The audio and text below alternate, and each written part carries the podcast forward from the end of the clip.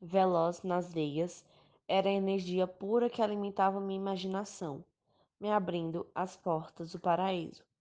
Se tivesse a droga à mão, não sei se resistiria.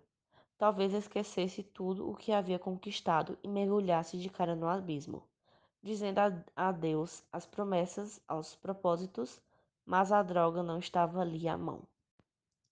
Para obtê-la, precisava ir até o centro da cidade, e saber disso me fazia controlar os, os impulsos.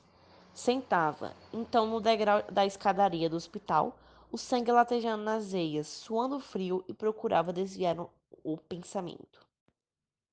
Ah, se a Nina estivesse do meu lado, como seria mais fácil enfrentar a fisura. Ao mesmo tempo, refletia que com a Nina ou sem a Nina, eu tinha de ser forte.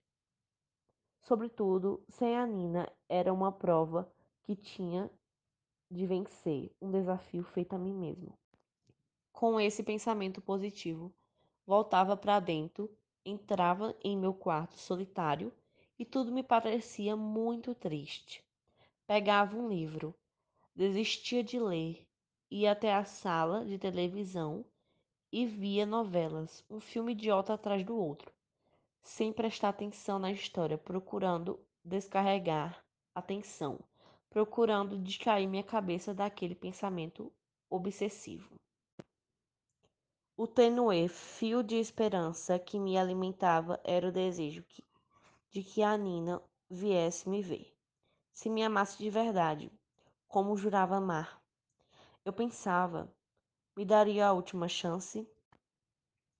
Deixava então a televisão, voltava para o quarto, aguardando mais uma noite de horror, em que me viraria na cama não sei quantas vezes, ou em que acordaria na madrugada, o corpo coberto de suor, atormentado por um pesadelo.